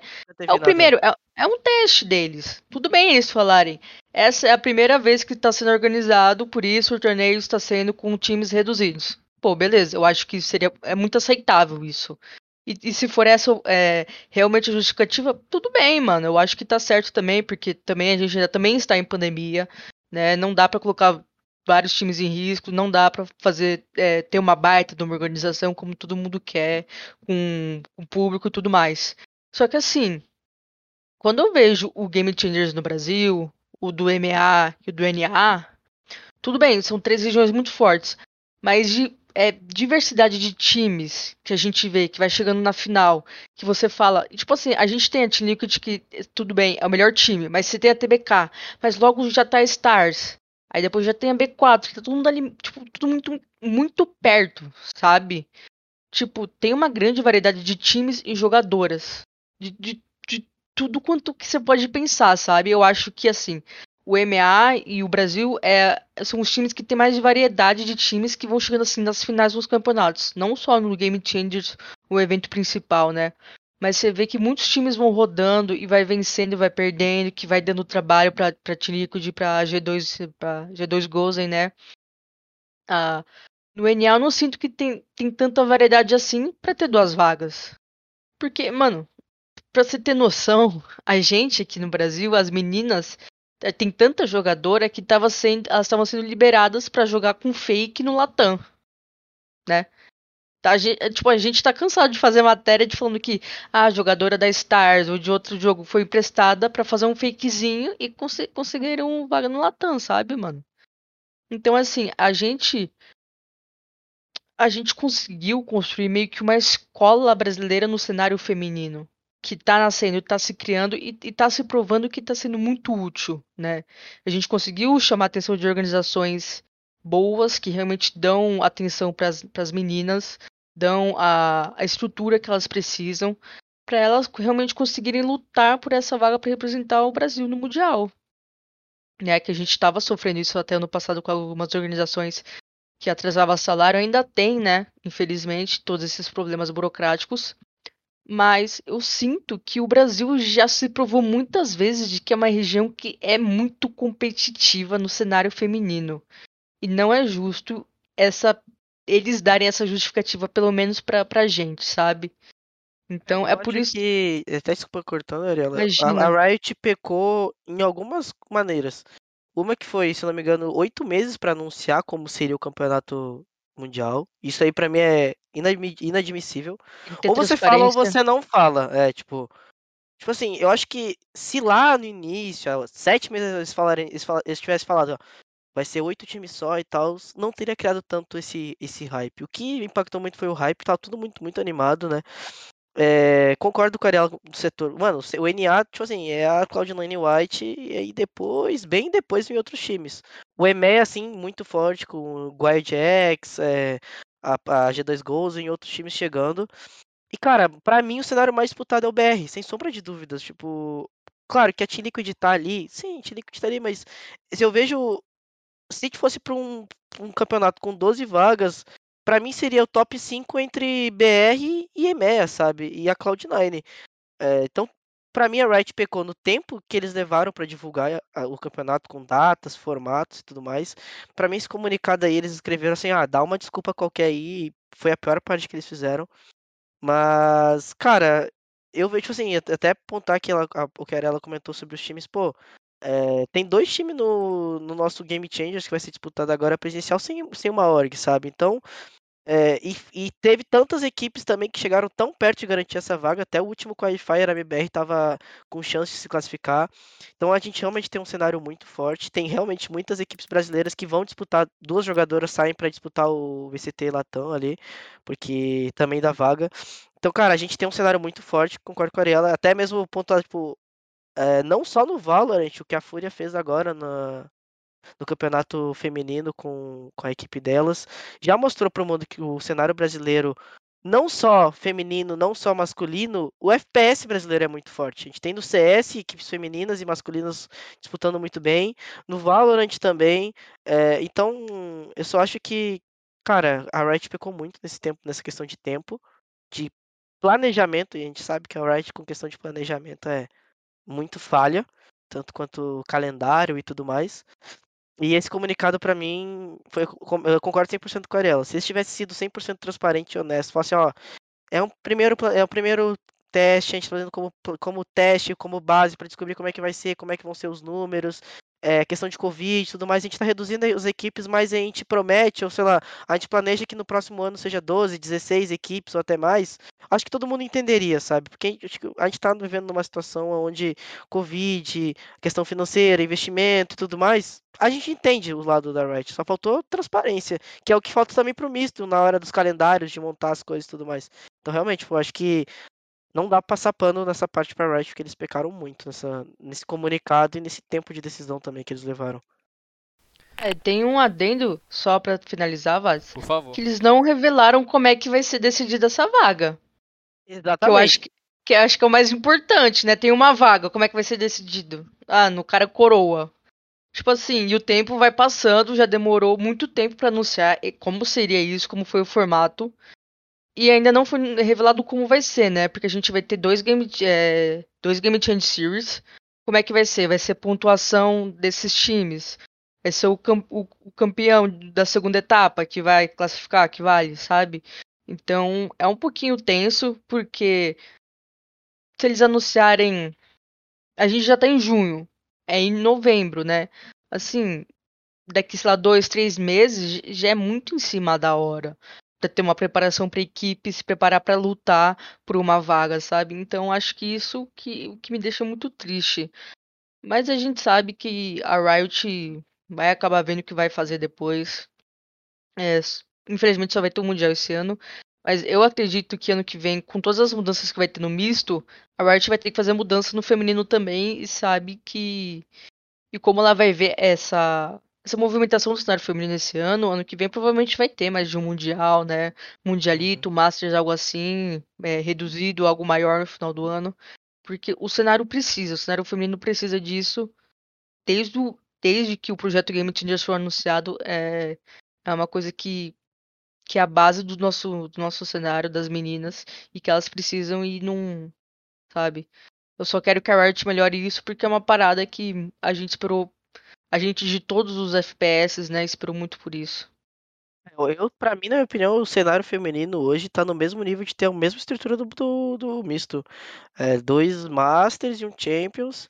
É, até mesmo que a Ariela comentou da questão de, de dizer como é que vai ser, porque se fosse feito na data que eles anunciaram, porque eles anunciaram isso no início do ano, né, esse campeonato mundial, é, teria muito mais organizações investindo e se preparando para almejar essa vaga. É, eu realmente não faço a menor ideia de como é que eles vão fazer isso, porque querendo ou não é um Champions, é o do ano inteiro é o que vai rolar das meninas, né? Eles, na verdade, eles nem divulgaram se vai ser esse mundial para a segunda etapa ou o que, que vai ser o do ano inteiro, tá, ainda tá muito nebuloso, mas é, se for do ano inteiro, beleza, a Liquid ganhou a primeira, o primeiro Game Changer. E se a TBK ganhar o segundo? Como é que faz a vaga? Ou vai ser só pro segundo? Vai ser soma de pontuação do ano inteiro? A gente não tem como saber, sabe? Então, não tem nem como se planejar, beleza? É, vou dar um exemplo. E se as meninas da TBK ganham da Team Liquid? Todas as meninas da TBK têm passaporte? Tem como descobrir isso em três meses? Sabe? Para onde é que vão? Como é que vai ser?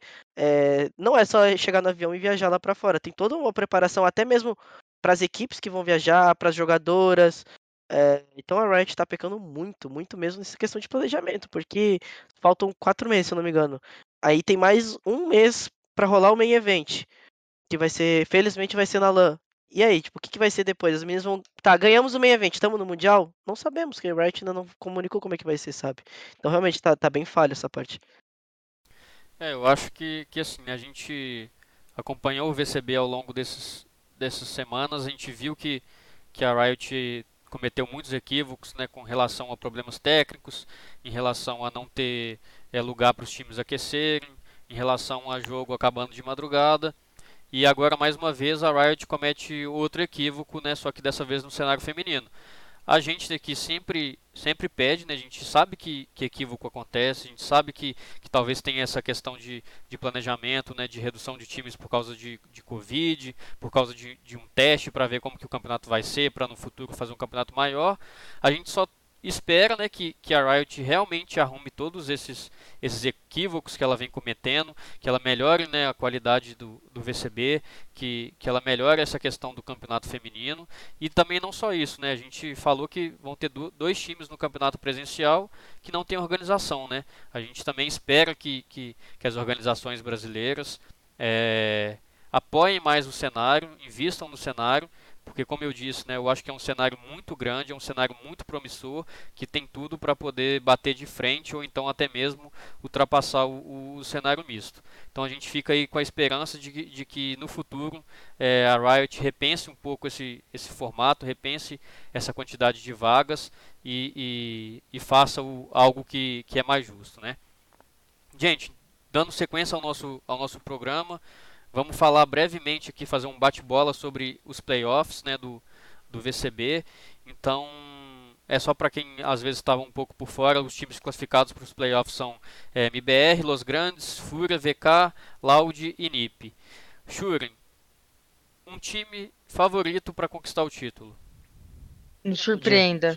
Loud, não tem nem como. Ariela, um Você time acha que, favorito. Acho que essa é a pergunta mais fácil.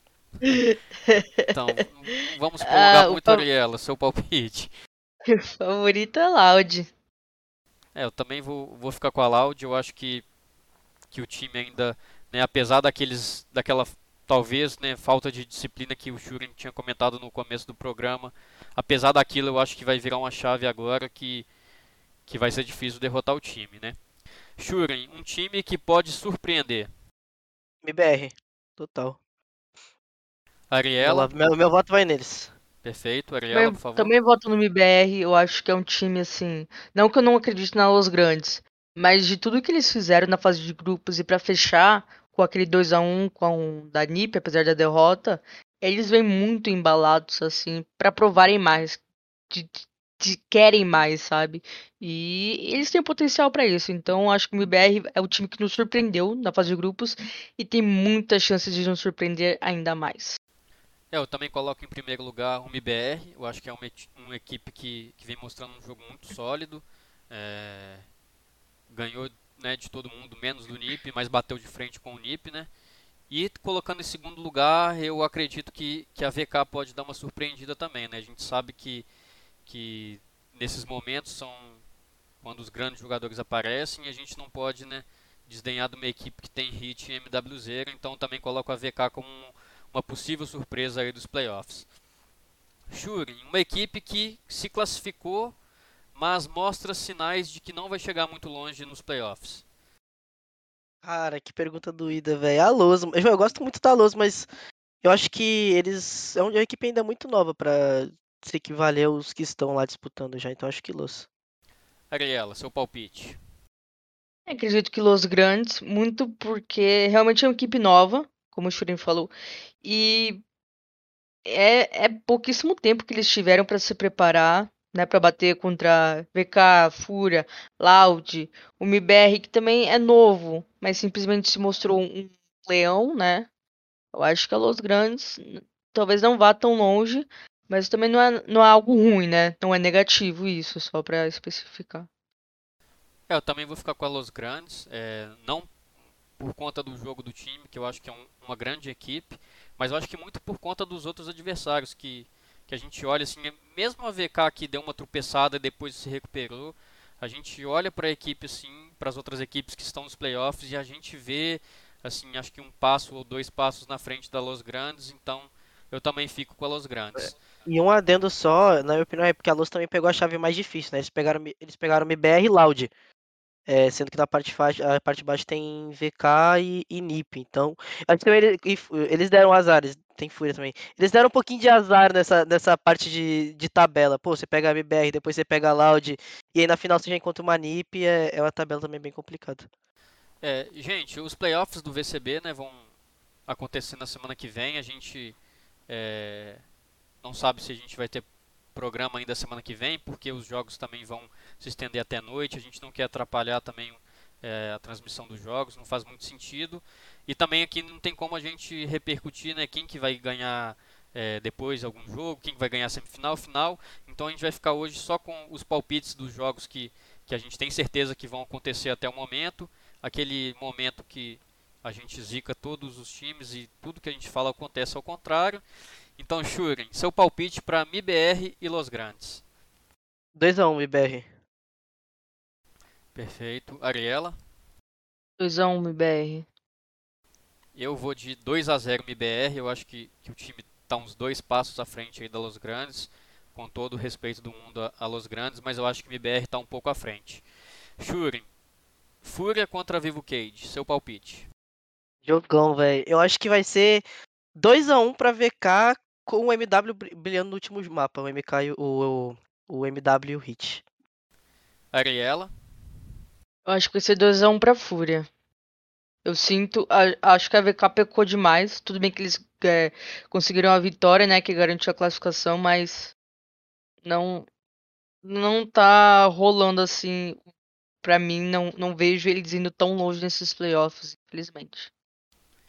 É, assim, eu, apesar de, né, do TMW, ter hit, eu ter colocado eles como uma surpresa no campeonato, mas eu ainda vejo a Fúria assim como um time mais sólido e que comete assim menos erros do, do que a VK e, e menos balança assim dentro do jogo. Então vou ficar com a Fúria também. Eu acho que vai ser um jogo muito legal de se assistir. Eu vou ficar com 2 a 1 na Fúria.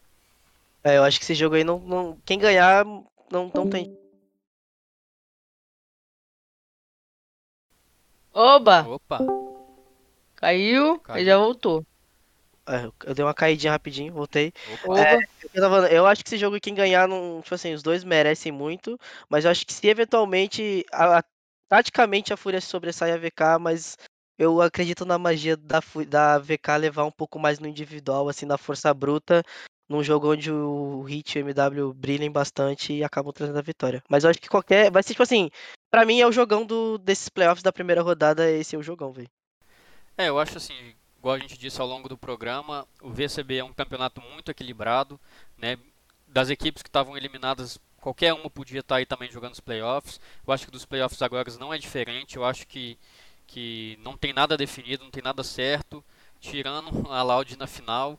é, e com uma certa vantagem para conquistar o título, eu acho que não tem nada definido e acho que vai ser um playoff muito equilibrado, né? Acho que vão ser grandes jogos e, e, e vai ser muito legal da gente acompanhar na semana que vem. É, gente, já vamos chegando ao final do nosso programa, né? Mais um Spike Plant feito, né? É, agradeço a, a todo mundo que estava aí acompanhando a gente, aqui falando de Valorante, repercutimos a última rodada da, da fase de grupos, falamos um pouco sobre é, os playoffs, as rodadas iniciais, comentamos aqui um pouco sobre o Game Changers e, e o equívoco da Riot. E a gente volta, no, não sei ainda se na semana que vem, se na outra semana, depois que acabar o campeonato, a gente vai planejar ainda, a gente anuncia nas nossas redes aí. Mas não deixe de acompanhar o Valorant Zone. É, gostaria de agradecer mais uma vez todo mundo que estava aí presente. Gostaria de agradecer a Gamers Club mais uma vez pelo espaço concedido para a gente estar aqui falando de Valorant, que, que é algo que a gente gosta bastante. É, dessa vez estivemos aqui com o Shuren, o coach da Stars. Shuren, muito obrigado mais uma vez pela sua presença, pela sua enorme contribuição. A gente fica um pouco triste de não ver a Stars um pouco mais longe é, na competição, mas eu tenho certeza que o futuro de vocês dentro do cenário brasileiro é muito brilhante. Desejo toda a sorte do mundo para você e para sua equipe. Muito obrigado e boa noite. É, só agradecer, né, o convite e tudo mais. É, pra quem acompanha Stars, é, fique de olho, a gente vai disputar os próximos campeonatos, sem sombra de dúvidas. É, o pessoal sempre tem aquela dúvida, aquela pulga atrás da orelha depois do VCT, o projeto vai continuar, podem ficar tranquilo, a gente vai é, continuar, é um projeto a longo prazo, a gente sabe é, da nossa evolução, a gente ficou feliz com a evolução que a gente teve no, no VCB, sem sombra de dúvidas. É, podia ser melhor, todo mundo com aquele gostinho de dar ir um pouquinho mais, mas a gente tem a consciência de que é um passo de cada vez, que nem o nosso psicólogo diz, 1% a cada dia. É, agradecer o convite, sempre bom estar aqui no Spike Plant com todo mundo, é, falar sobre o nosso cenário. É, também trazer o pessoal aí ficar de olho, tem o VCT Game Changers das Minas aí, né? No início do mês que vem, se não me engano, do dia 2 ao dia 9, 3 ao dia 9, não, não sei exatamente a data, mas é logo no iníciozinho. Então acompanhem, torçam por elas, porque, que a gente disse, esse cenário. É, agora é o momento de a gente apoiar o cenário, de mostrar visibilidade, mostrar apoio e a gente destruir aí no cenário feminino e no misto, como a gente já vem destruindo aí, levar o Brasil ao topo do FPS, que é o lugar onde o Brasil sempre mereceu estar e que a gente começou aí com o professor Fallen e a gente quer terminar também em todos os jogos. Perfeito, gente. Já que o Shuri lembrou, também tá rolando o Spike Ladies, né? É, começou hoje o campeonato. Na realidade, não sei se começou já, porque teve o problema. Começou, começou, tá rolando, tá rolando. Né? Então, Começou hum. o Spike Ladies. Quem quiser saber tudo sobre o campeonato, lá no Valorant Zone, na aba de campeonatos, a gente tem lá a nossa cobertura com link de transmissão, formato do campeonato, tem tudo. Quem quiser ficar por dentro do campeonato, apoiar mais o cenário feminino também, pode entrar lá no nosso site que vai ter todas as informações. Ariela, minha companheira de redação, mais uma vez muito obrigado pela sua presença e contribuição e uma excelente noite. Obrigado, Vaz. Obrigada, é, Shuren. É, a galera que tá aí no chat, né? Todo mundo que tá acompanhando aí, conversando com a gente, todo mundo que tá e vai futuramente ver esse programa. É sempre muito bom estar tá aqui é, compartilhando as ideias, as repercussões, né? Trazer um pouquinho do que acontece no cenário é sempre muito bom quando a gente consegue trazer um coach assim que tá por dentro, porque ele fala um pouquinho da visão dele, do que acontece, né? De como o time se comporta, dos pontos importantes, porque é, é impossível a gente saber o que acontece dentro do time. E a galera gosta, gosta de saber, né? Uh, por que da mudança, por que, que o time não performou bem X, Y, né? Então é, é sempre muito bom ter esse contato. Então também agradecer a Stars por ter liberado né, o Shurin para para participar aqui com a gente. E também a Gamers Club por ceder esse espacinho aqui pra gente, né, do Spike Plant, de conversar com vocês, de trazer os convidados e dar continuidade a esse projeto maravilhoso, né? E simplesmente continuar movimentando o nosso cenário misto feminino, que a gente tá aí para isso. E se eu fosse vocês, é, quem não acompanha o Valorant, seja o misto feminino, começa a acompanhar porque a gente está fazendo história e se vocês gostam muito de CSGO, gostam de Fallen, essas coisas, vocês também vão gostar de Valorant. Muita gente só conhece o Fallen agora, mas não conhece o começo da história dele. Então, se você quer acompanhar o início da história, de uma grande história que o Brasil vai contar no Valorant, eu não perderia, tá? É isso, mandar um abraço também pro Vicenzo aí que tá no chat, senão depois ele vem encher meu saco aqui no, no WhatsApp reclamando. Um abraço, Vicenzo. É, como bem lembrado pela, pela Ariela, agradecer a Stas por é, ceder o Shurin para participar aqui do programa, para poder ter essa contribuição perfeita que, que ele tem. Obrigado também ao Carlos, né, que, que, que é o assessor lá da Stas, conversou comigo, é, se disponibilizou com material e tudo mais. Muito obrigado também. Agradecer mais uma vez todo mundo que esteve aí com a gente, Gamers Club também pelo espaço cedido. Muito obrigado, gente. Uma excelente noite a todos. Um restinho de feriado aí surpreendente para todo mundo. E se Deus quiser, na semana que vem ou na outra a gente volta. Valeu, pessoal. Um abraço.